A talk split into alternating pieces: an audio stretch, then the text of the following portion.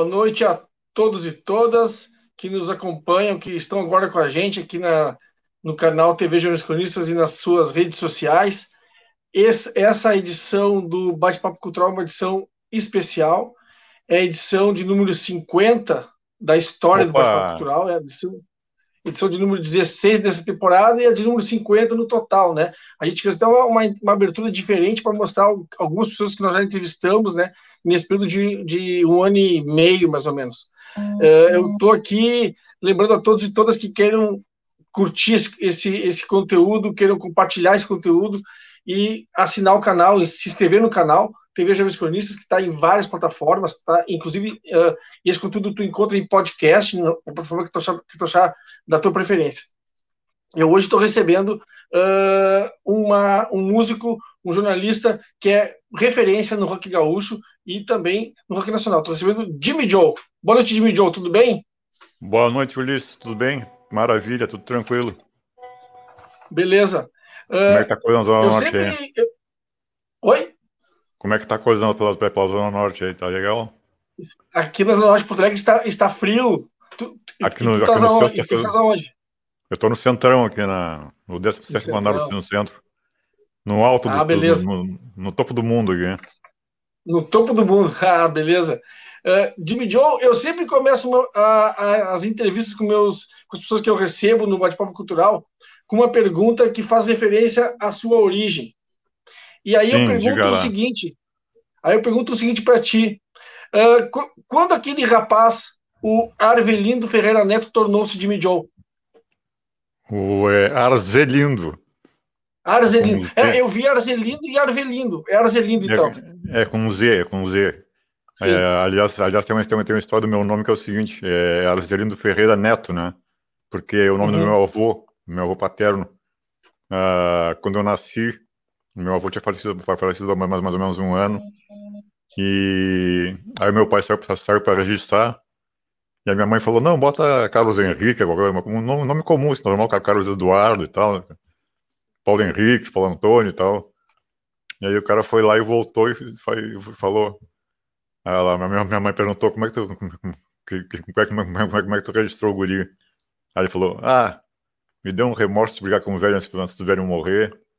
E homenageei o velho. Minha mãe falou, coitado do guri. Arzelindo Ferreira Neto. Arzelindo, cara.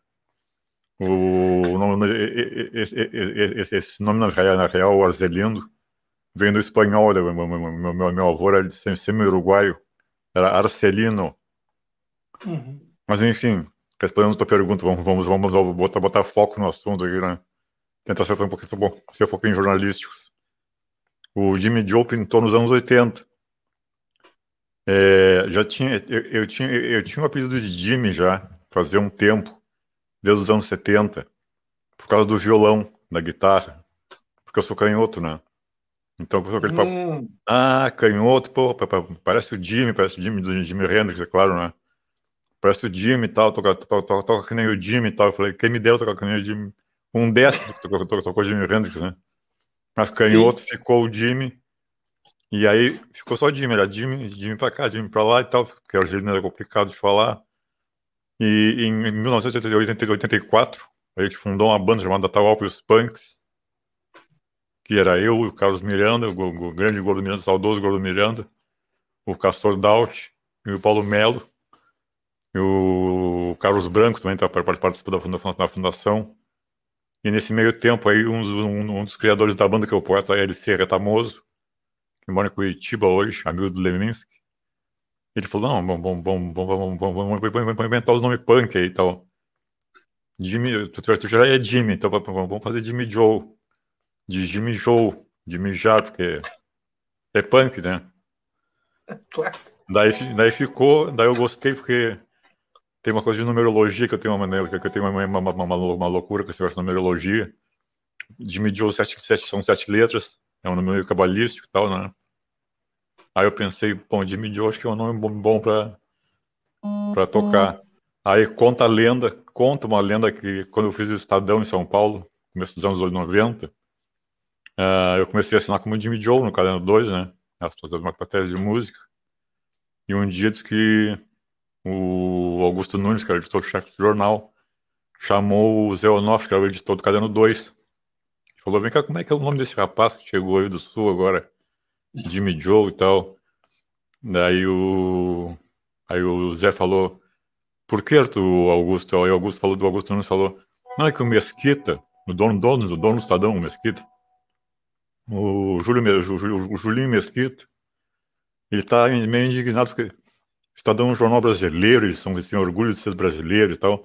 E tem um cara chamado Jimmy Joe escrevendo sobre música brasileira, sobre, sobre, sobre jazz, sobre, sobre, música clássica e tal. Como é que é o nome desse cara? Daí o Zé Honor falou, é Arzelindo Ferreira Neto.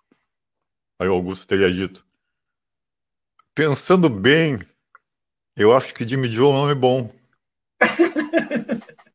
eu vou conversar com o Mesquita para convencer ele.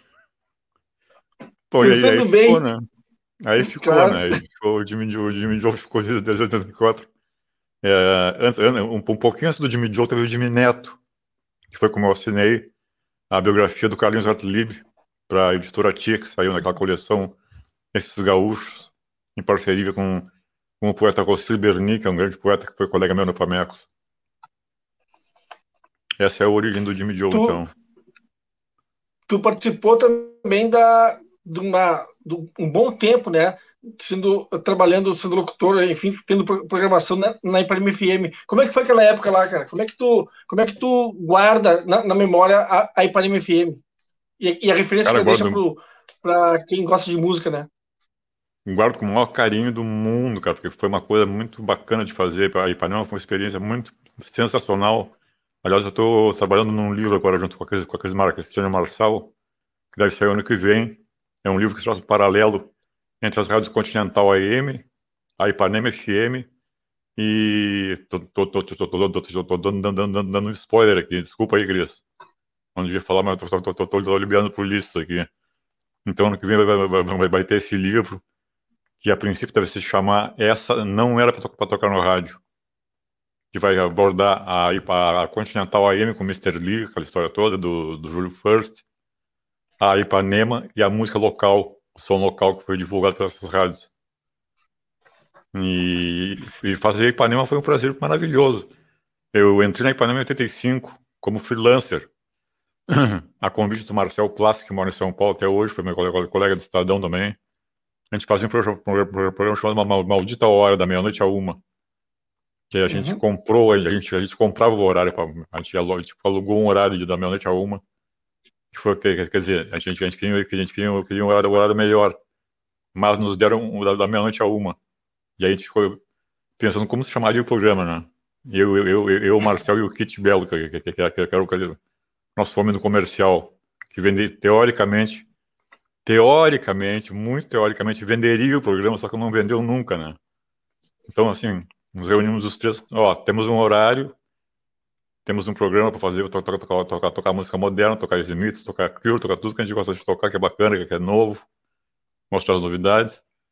E como é que vai chamar esse programa aí? Pensando, conversa vai, conversa vem, na casa do Kit, só ele na, na Ramiro. Eu falei, maldita hora. Aí eles, por... maldita hora, por que maldita hora? Pô, pensa bem, cara. Nenhum de nós tem carro. O programa é ao vivo, na Ipanema, que fica no Morro Santo Antônio, no Partenon. Nós vamos ter que descer um morro a uma da manhã, cheio de disco importado embaixo do braço, a pé. Maldita hora que nos deram esse horário aqui. Aí ficou, ficou maldita hora. O maldita hora durou cerca de três meses, dois, dois meses, dois meses que durou. Não entrou patrocínio, o Newton Fernando, que era o diretor do programa na, na, na, época, me chamou. É, me, eu me reuni com ele, com, com, com o Vlamir, que era o diretor comercial do Ipanema na época também. E o pessoal falou: olha, não está rendendo, não está dando retorno, é, vão, ter que, vão ter que tirar vocês do ar e tal. Aí saí, fui fazer, fazer, fazer, fazer outras coisas, né? Aí fui trabalhar na. Fiz, fiz, fiz campanha política, fiz um monte de coisa no meio do caminho, né? Ah, em 86, eu acabei na Atlântida como redator, depois como produtor da Atlântida. E na minha passada na Atlântida foi muito rápido, foi dois meses apenas. que eu convivi com um cara chamado JB Schiller, Schiller maravilhoso, saudoso JB Schiller, João Batista Schiller, o Johnny Megaton, para quem é das antigas. E aí o. Dois, acho, acho que eu fiquei uns. Deixa eu ver, foi 76, março até junho, foi uns três meses, acho, de Atlântida. E aí o Nilton Fernando de Panema me ligou um dia e falou, vem cá, o que, que, que, que, que, tu faz na Atlântida? Eu falei, eu faço produção executiva. O que é produção executiva? Eu disse, ah, é, é agendar entrevista, fazer promoções com, com gravadoras, dar, dar ingresso para os ouvintes e tal, é, coordenar a rádio fora do ar. Passar a bola para os locutores para anunciar as promoções da rádio que a gente está fazendo. Ele falou, pô, eu preciso de um cara que faça isso para mim aqui na Ipanema, na Ipanema. Tu é até a nossa cara, não quer fazer isso. Aí eu fui na sala do JB e falei, JB, te agradeço muito, foi muito legal. Maravilha trabalhar contigo, uma lenda do rádio, né, cara? Mas vou ter que ir embora porque a Ipanema tá me chamando. Daí o JB ficou indignado, falou: Pô, cara, quando consigo alguém bom, vai embora.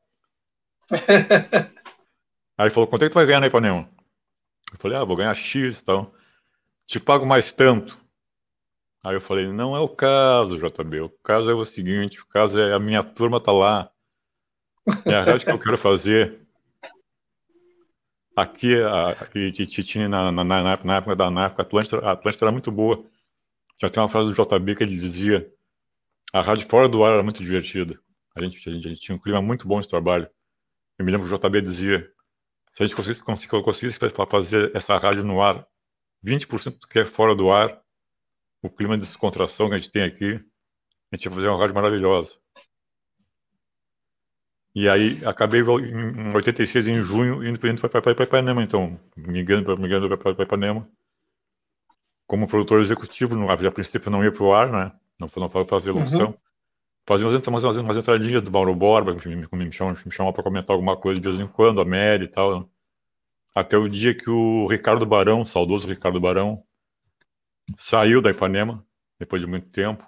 Ele fazia um projeto chamado Central Rock, que era sábados à noite, das 10 à meia-noite, se não me engano. Uhum. E, e, era um programa de metal e hard rock. Então era Judas Priest, era um Maiden, aquela coisa Savatage, aquela coisa, aquela, só, só, só, só a podreira, né?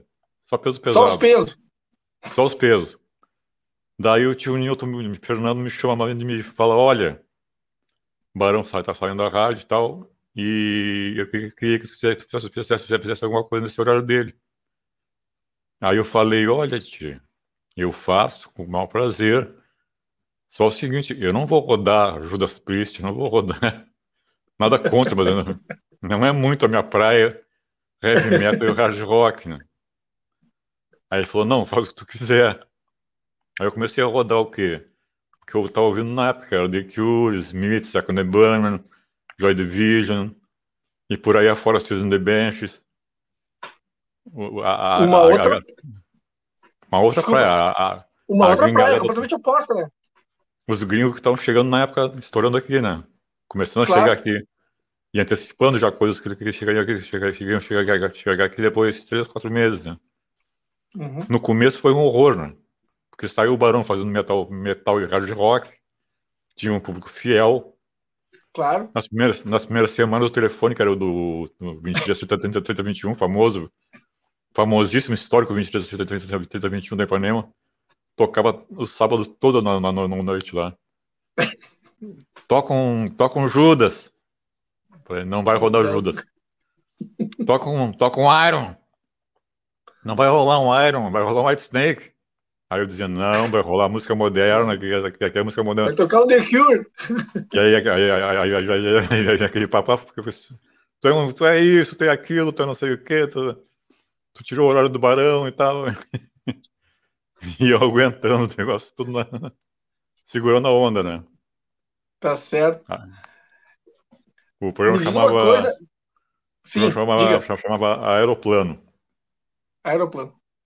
Depois ele mudou de horário de horário e acabou indo, indo para os fins de tarde de domingo, que era mais agradável de fazer no fim das, das, das, das, das, das, das 6 às 7 de domingo. E aí eu comecei a fazer da formatar ele melhor um pouco no domingo, né? que no sábado eu mais, mais, mais, mais rodavam do que falava. quando passou uhum. domingo, comecei a fazer uma, uma, coisa diferente, que foi, além de rodar os sons que eu já rodava antes, de, de mostrar coisas novas e tal, eu comecei a, a ler textos.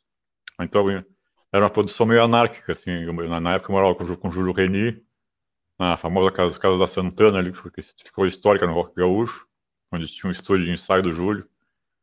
E o meu, o meu, o meu processo do programa era o seguinte: eu saía, eu, eu, eu saía de casa às 5 da tarde para subir o morro, fazer o programa. Pegava 4, 5, 6, 7 livros de aleatoriamente qualquer livro que eu pegasse ali, mas os LPs que eu levava para rodar, né? E aí eu rodava sons novos, lançamentos, coisa que estava acontecendo na época, e fazia leituras aleatórias de textos de muitos escritores. E aí ah, rolou, e aí rolou o aeroplano, era muita viagem. E tinha a participação do Reinaldo Portanova, que era o, que era o operador de som do horário, e acabou meio que se incorporando ao, ao espírito do programa. E bolava uma trilha maravilhosa. E ele, ele, ele que, que, hoje em dia é responsável pelo, pelo Relicário do Rock Gaúcho, que é um site muito bacana que tem. Muito. Mas, tu, enfim, da, da, da Ipanema teve só boas memórias nas, nas, nas, várias, nas várias vezes que eu passei. Porque eu entrei em 86, aí eu comecei de 87, abri um jornal em Porto Alegre chamado Diário do Sul, que era da Gazeta, Gazeta Mercantil, e me convidaram para fazer parte de música do jornal. Eu fui, porque além de ser um jornal bacana, pagava muito bem. Aí eu fiquei três meses lá e deu saudade da rádio. E a Kátia me ligou um dia, a Kátia Suma, me ligou um dia e falou: Bah, tem que voltar para a rádio, que não sei o que e tal, que o Júlio é legal. O Júlio, eu deixei o Júlio Reni na minha vaga de produtor da rádio, né? O Júlio é bacana e tal, mas você tem que voltar para a rádio, não sei o que e tal. Eu falei: Eu, eu não vou pedir para voltar, tu arruma, faz um meio campo aí. E aí ela fez o meio campo com o Nilton, falou: Não, vamos trazer o Jimmy de volta e tal. E eu louco para voltar já. Sim. Aí voltei, foi a primeira volta, foi, foi o primeiro retorno. Ou o segundo, porque teve maldita hora também antes lá, que foi, foi freelancer, claro. né? Depois teria um outro retorno que seria em, em 93, quando voltei de São Paulo. Em 89 eu fui para São Paulo e fiquei quatro anos em São Paulo no Estadão. É, tu, tu participou de bandas como Ataol, como tu me disse já, né? O Ataolpa e os Punks, tocou com o Júlio Reni, com o Vanderbilder, Vanderbilder, Júlio Reni, os Daltons, é, Justine.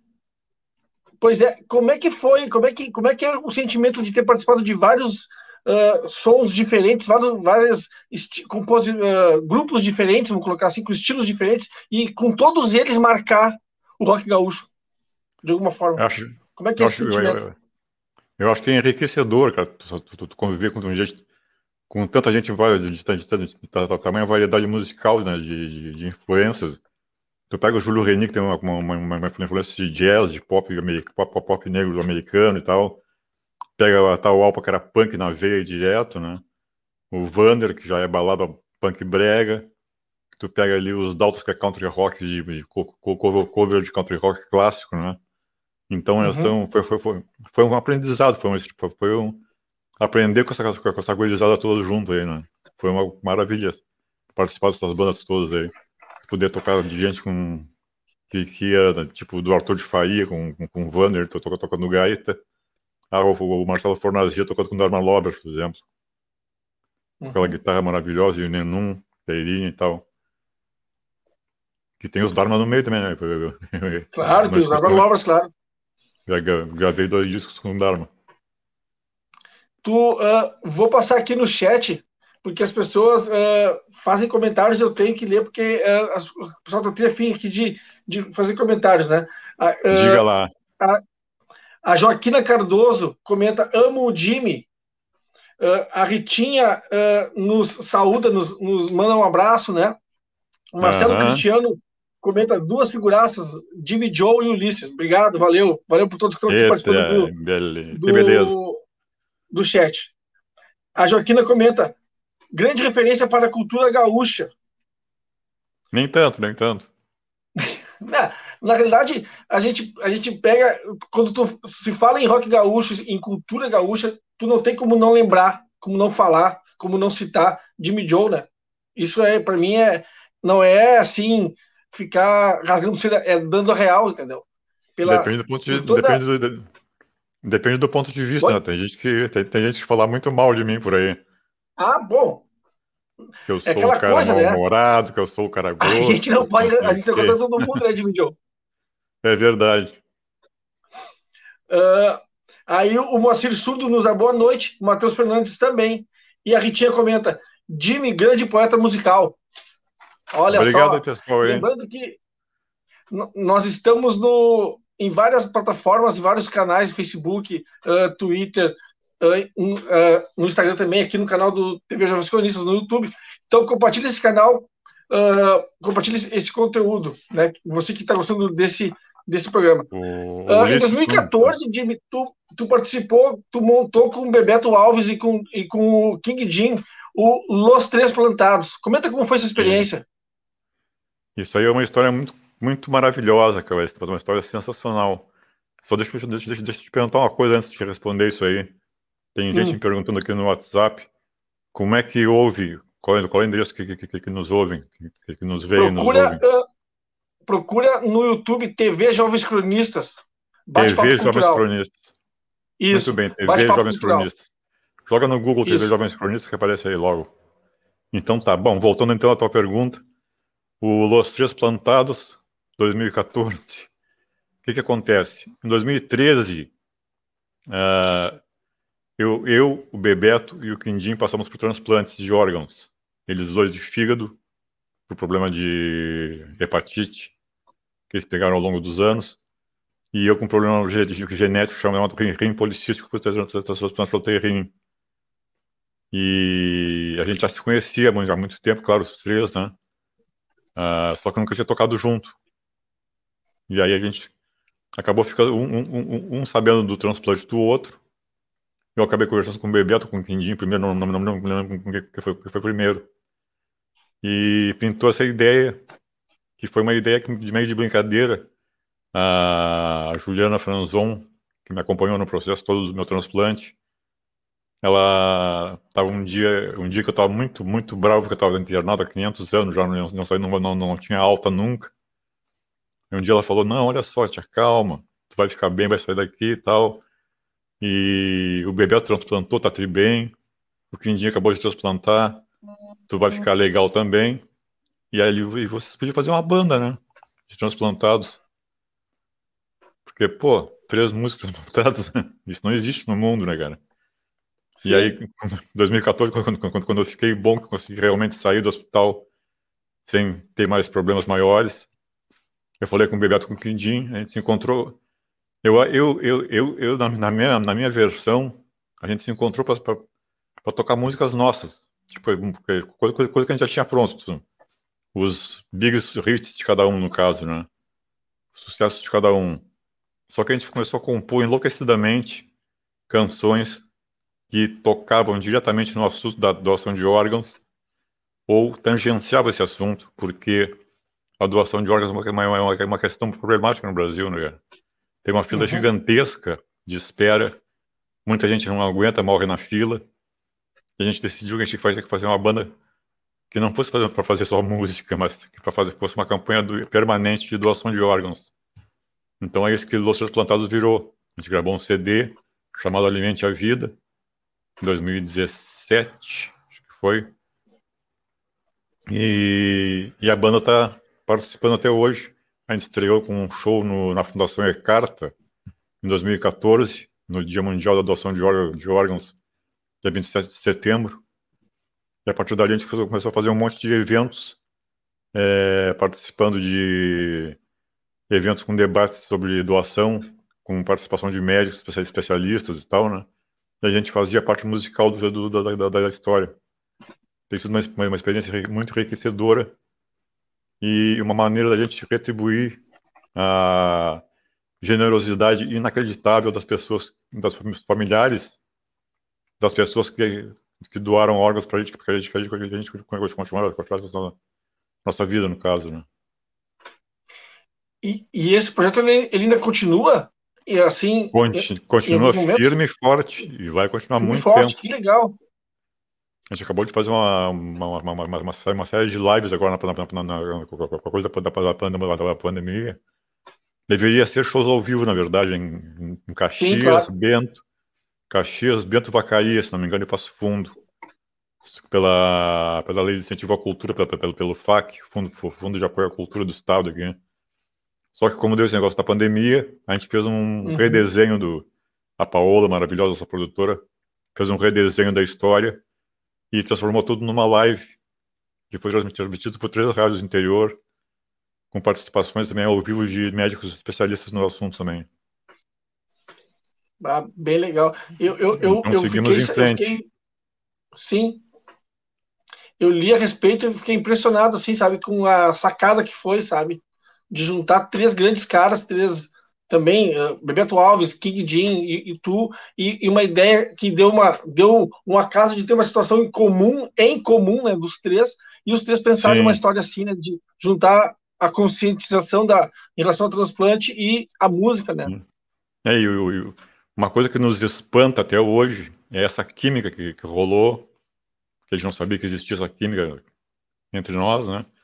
E também essa coisa de ser fundamental de, de, de, de, de, não, de não ser um não ser Jimmy Joe, Bebeto Alves e Quindim, é Los Três Plantados, é uma banda, uma banda com uma identidade, com um som próprio, com uma cara própria, com CD, com uma música, com músicas maravilhosas, com participações sensacionais do Humberto Gessinger, do Duca Leindecker, tem o saudoso que nos deixou há pouco, Luiz Wagner. O CD está muito bom, sem, falsa, sem, sem nenhuma falsa modéstia, ficou muito bom o CD. Produção do Luciano, do grande Luciano Albo. E esse CD se encontra nas plataformas, nas melhores plataformas do, da, sim, da cidade? Sim, sim, sim, sim. Procure Alimente a Vida dos seus plantados. Alimente a Vida. Vou, vou, e fica a dica para o pessoal aí, então. E, e já, uh, temos um, e já, já temos um single novo lançado na, na pandemia, agora no final do, do, do ano passado, que é a, quando, chegou, quando chegou em setembro do ano passado, estava a pandemia rolando, a gente pensou, tá, esse ano não vai ter show do dia, do dia mundial da doação, né? Daí o pessoal da Ecarta, lá, Glaci, que é da, cuida, cuida da Fundação Ecarta, da cultura doadora, que é o projeto que eles têm na Ecarta, nos ligou e falou, vem cá, vocês não vão fazer nada pra gente, não? A gente falou, olha, tá, o que, que a gente pode fazer? Faça qualquer coisa. A gente fez uma música. A gente fez um single que a gente gravou cada um sua parte em casa. E aí juntamos tudo e ficou o Ninguém Larga a Mão de Ninguém. É o nosso single que já tá, também tá que também está nas plataformas digitais aí. E é basicamente isso. É solidariedade, solidariedade total, ainda mais em tempos de pandemia, né? Lembrando, importante lembrar mais, isso aí que. Claro. E ainda mais num período que nós estamos vivendo que é muito conturbado, para dizer o mínimo, né, Jimmy? Exatamente. E lembrando que essa questão da doação de órgãos piorou muito na pandemia, porque caiu muito o número de transplantes, de doadores também, né? A pessoa fica com medo de se expor e tal, aquela, aquela história. Só que é o seguinte, tem que ser, tem que continuar sendo doando, né? Tem, tem, que continuar tocando em frente. Agora vamos ver se, se, se, se, com a vacina resolve esse assunto aí, né? Claro, vamos ver. Tomara que resolva, né? Porque que o que o que importa é a vacina, né? Vacina não me vem com remedinho. Mundo. Não. Remedinho que não funciona, eu não quero. Remedinho não. podre, não, né? É claro. Remédio, remédio que não é para essa doença, eu não quero, não, não, não, vou, não, vou, tomar, não vou tomar. Lógico.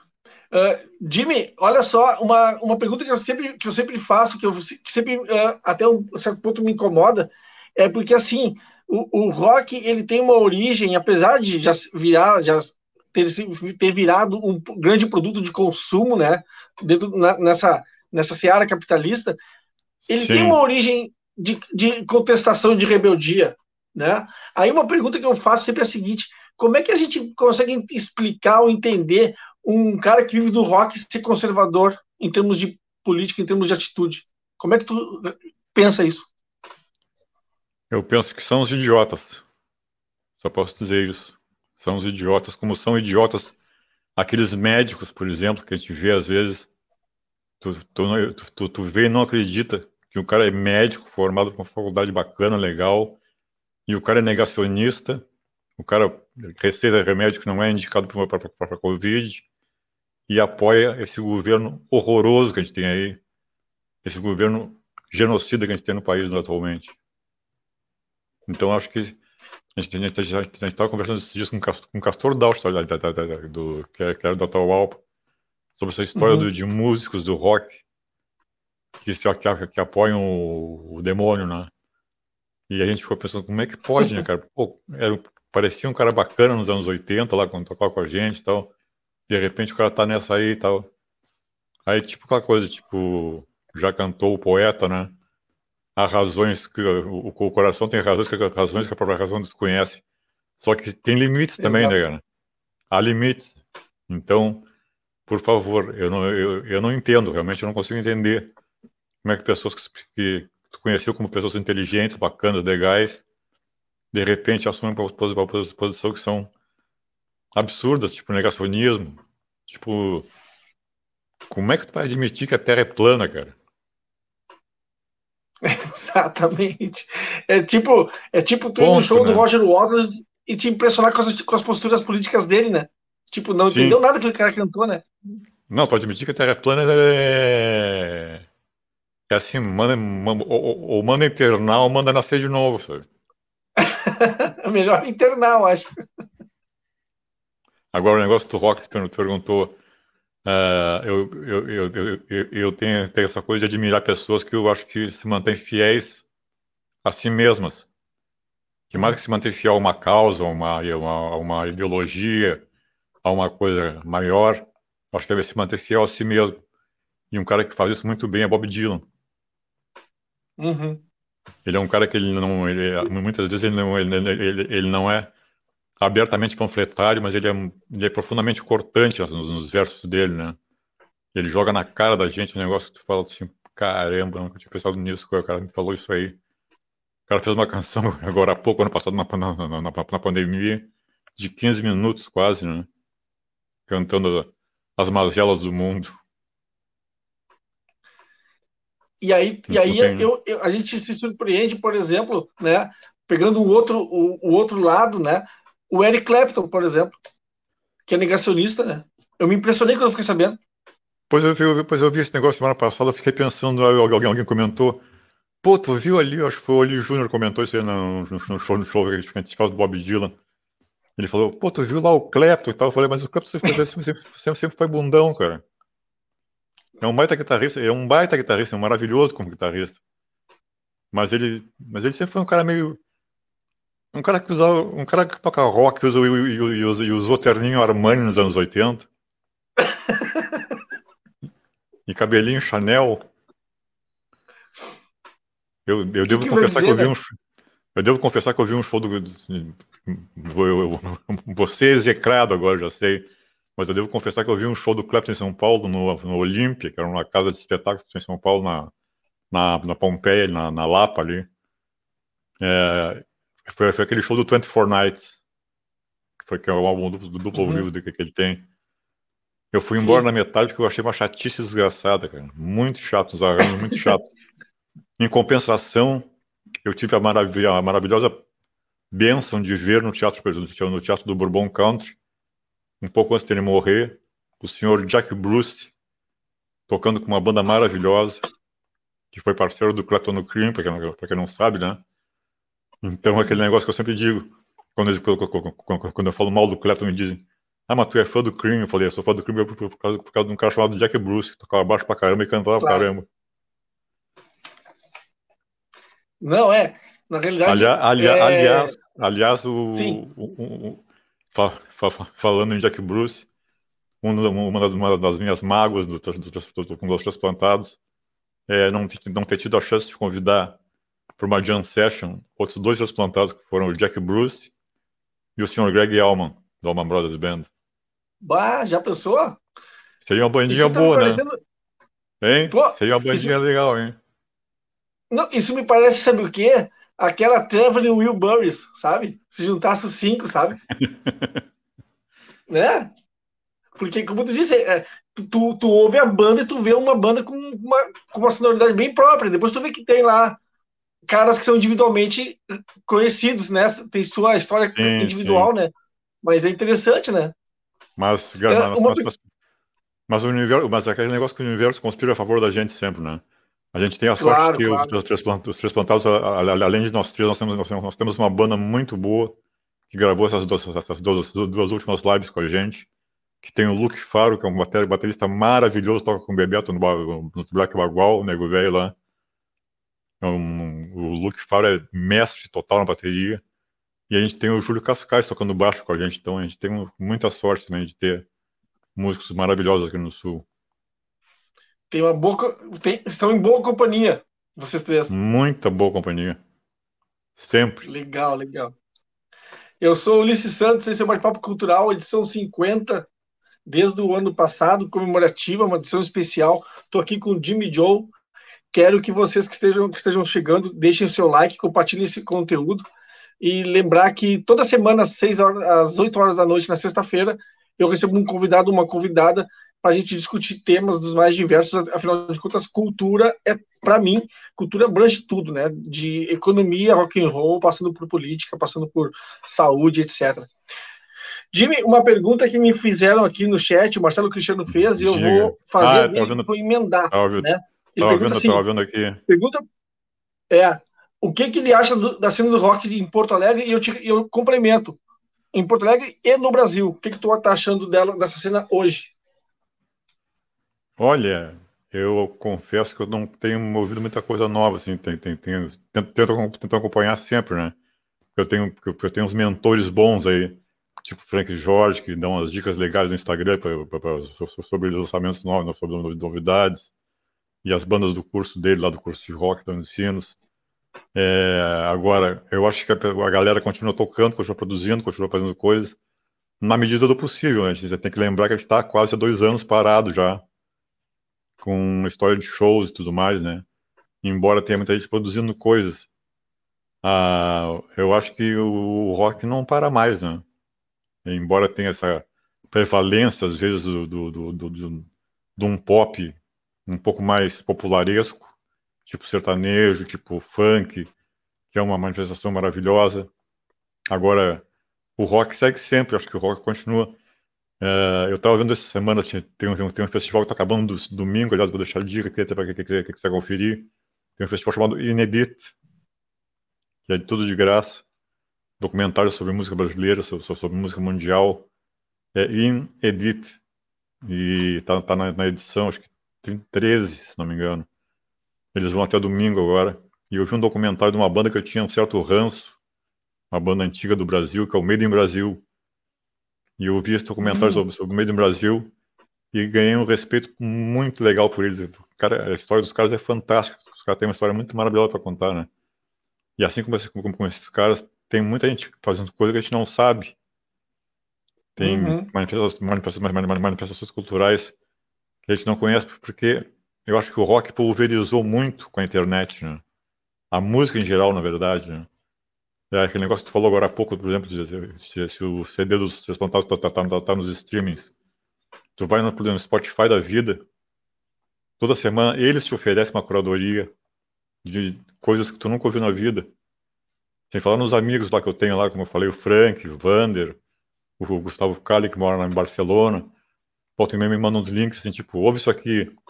Aí tu vai ouvir um negócio maravilhoso. E tu nunca tinha ouvido falar daquele negócio. Aí, Eu... é, é, é, aí que tu sente falta de coisas como uma emissora como Ipanema FM, Unicinos FM, rádios que tocavam as coisas que realmente importavam ouvir. Tu, tu comentou isso aí, tu falou isso aí dessas músicas que os teus uh, tuas parcerias, teus amigos te, te, te mandam para tu escutar e tal. Eu me lembrei do programa na Ipanema do Ricardo Barão, Músicas do Mundo. Ah, sim, sim, sim. Sons dos mais diversos, né? Uma banda indiana, uma banda finlandesa, uma banda africana, sei lá, sueca. Verdade, exatamente. O Barão teve, teve, teve, teve, esse trabalho de, de curadoria muito legal. Pois Barão, é. aliás, que Barão que foi o cara que fez, que, que, que, bolou o Rock Garagem 1 e 2, né? Que é Exato. Ele, ele pensa que tem um monte de coisa de banda gaúcha dos anos 80 ali. Tu, tu, tu participou do Rock Garagem 1 e 2, né? Participei do dois com o Atahualpa, né? Todo mundo Sim. saca. Como é que foi aquela experiência? Que, aliás, está atribuído ao meu, ao meu nome verdadeiro como autor na contracapa, quem quiser saber. Tá lá o Argelino Ferreira Neto como autor. do- Todo mundo saca. Ah, Com o Miranda cantando. Que eu, não, eu não conseguia cantar daquele jeito que ele cantava, né? só ele conseguia cantar daquele jeito. De berrar daquele jeito que ele berra. Mas enfim, foi, foi, foi, foi, foi, foi, uma, foi uma experiência catártica, na verdade, como, como, como, todas as coisas com a Atahualpa sempre são, né? É uma música de um minuto e meio, mais ou menos, acho que não, não, não, não, não, chega a dois minutos. E a gente entrou no estúdio da Isaek, antigo, na, na, na cima dos passos ali, e gravou em menos de uma hora, acho que a gente gravou a música. Né? Porque não tinha muita. Era, um minuto e meio, e versos que são quase, quase ininteligíveis, que eu escrevi um monte de versos. E, o- Miranda canta do jeito que ficou meio in- in- ininteligível, na verdade. Eu volto e me, me, me, me, encontrava com pessoas, até hoje me encontro com pessoas que me dizem: O que, que o Miranda canta no Todo Mundo Saca? hein?"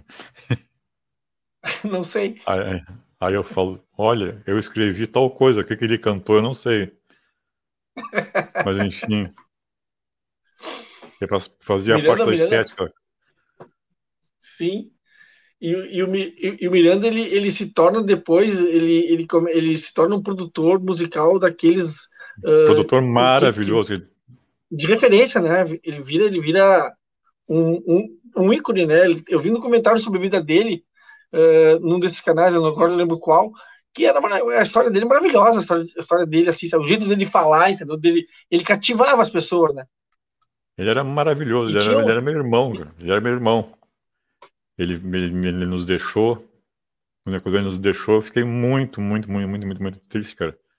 Porque teve uma coisa inacreditável, que eu, eu, eu, tava, no Unicinos FM na época, né? tava no ar até, com, a- com o Alemão Vitor Hugo no fim da tarde, e tava conversando com Miranda no, no, no, Messenger, conversando com ele. E aí tá, e aí tá, de- de- depois de tchau, tá, tá, a gente se fala e tal, ele falou, ah, tô com saudade, velhinho, vem, pra- vem pra São Paulo visitar a gente aqui, que é jeito dele e tal. Aí eu falei, tá ok. Aí saí e fui ver o show do David Byrne lá no Pepsi on Stage. Aí quando eu saio do show, acabou o show, show maravilhoso do Byrne. Eu encontro o Dante Longo, produtor do Nenhum de Nós, da, da, da produção do Nenhum de Nós, amigão de muitos anos aí. E aí o Dante fala, pô, tu viu o Miranda? Falei, falei sim, falei, falei, falei, falei, falei, falei, com ele há duas, duas, duas ou três horas atrás. Aí ele morreu, cara. Aí Bah, eu falei, aí eu falei, como assim ele morreu? Ah, ele morreu agora há pouco, lá em São Paulo. Aí eu fiquei muito mal, porque. E o Miranda foi um cara que, que, me, que me deu as cartas também, né? O Miranda, a, a- a- o, o quarto da casa dele em Porto Alegre, na- que era nos fundos da casa da mãe dele, era o nosso parque de diversões. Eu, Educar, Castor Daut, todo mundo, a gente ia falar, a gente ia falar, fazer barulho, ensaiar, tocar, tocar, criar coisas. E especialmente ouvir os discos do Miranda, que ele tinha discos a, a granel, assim, discos, mais discos, mais discos. E ele dizia, ouve isso aqui, velhinho, isso aqui, tu conhece isso aqui? Já ouviu? Ah, ouve isso aqui. Aí tu dizia, tá, então bota, bota, pra rodar. Ele dizia, não, leva pra casa e ouve. E não tinha nenhum apego com o negócio, tipo, quando é que eu te devolvo? Ah, devolve, devolve quando der. Enfim, foi um cara que.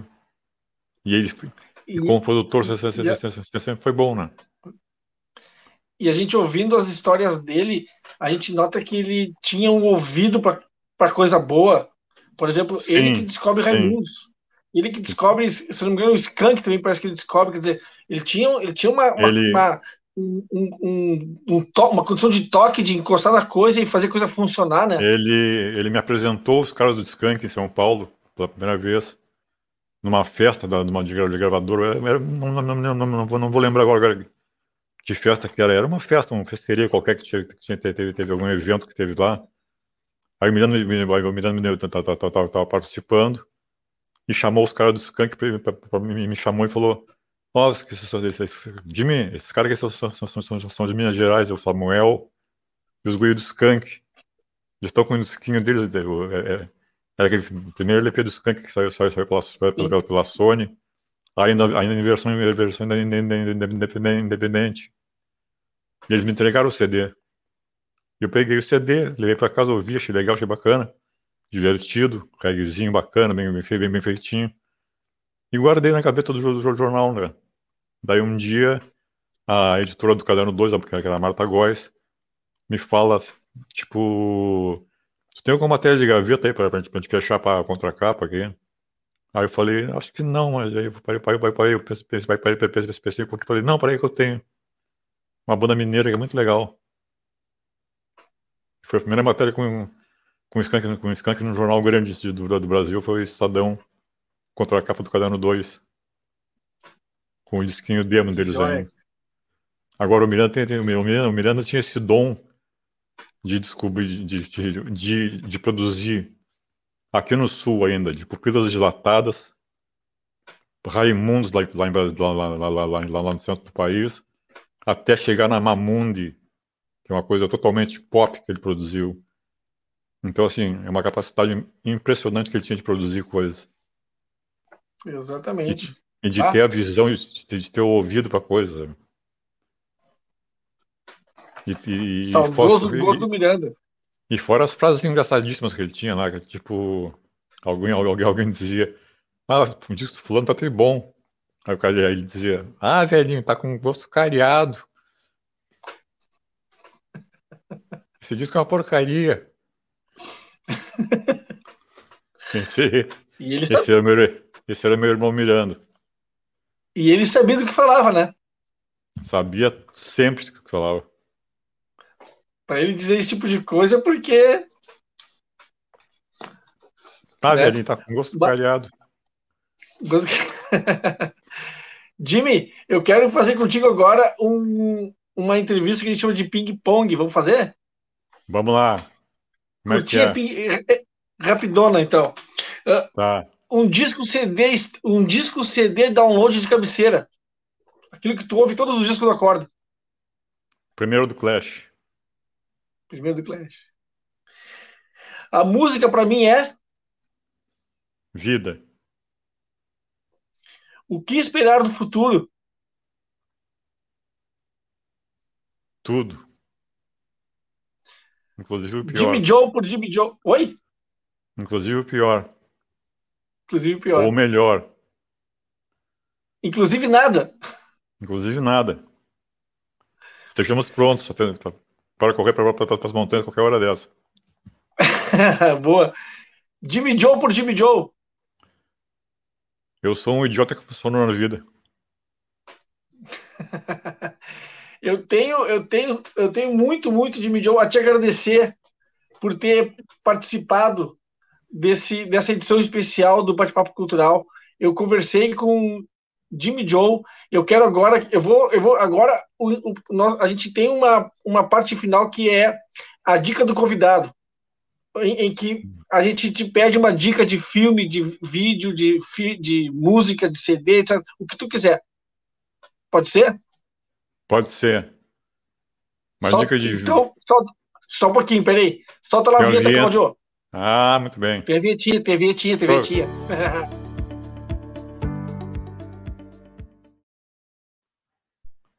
E agora eu peço para o meu amigo uh, Jimmy Joe a dica do convidado. Vai lá, Jimmy.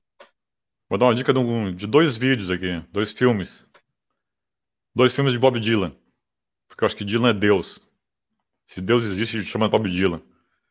Uh, um deles é Rolling Thunder Review, do Martin Scorsese, que é um resgate dos anos 70 do Dylan e o outro chama Don't Look Back, do D.A. Pennebaker, que está nessa amostra que eu falei no Inedit, que mostra o Dylan em Londres dos anos 60, e é fundamental. Então são dois documentários fundamentais. Esquece Beatles, esquece Rolling Stones, esquece Led Zeppelin. Pensa em Bob Dylan, porque Bob Dylan, Mr. Zimmerman, is God. Robert Allen Zimmerman. Exatamente. Meu Minnesota. amigo, meu eu só tenho a agradecer, Jimmy Joe, eu, e a todos eu que agradeço nos acompanharam aqui nas redes Oi? Eu que agradeço muito a vocês aí. Agradecer a todos que nos acompanharam agora nas redes sociais. agradecer por terem estado até agora com a gente. Lembrar que semana que vem eu vou entrevistar dois estudiosos da educação, a Josiane e o Fernando, aqui às 8 horas no Bate-Papo Cultural. Jimmy Joe, meu muito obrigado pela paciência, valeu, um abraço. Ulisses, eu que agradeço, desculpa, desculpa, desculpa qualquer, qualquer coisa aí. Não tem, não tem que se desculpar. Pessoal, obrigado, boa noite. Lembrando que amanhã, às três horas da tarde, aqui no, na TV Jovens Cronistas, nós temos o nosso Redação JC, em que o Cláudio Porto, com outro cronista, debate os assuntos da semana. Valeu, obrigado, boa semana a todos. Bom final de semana, até.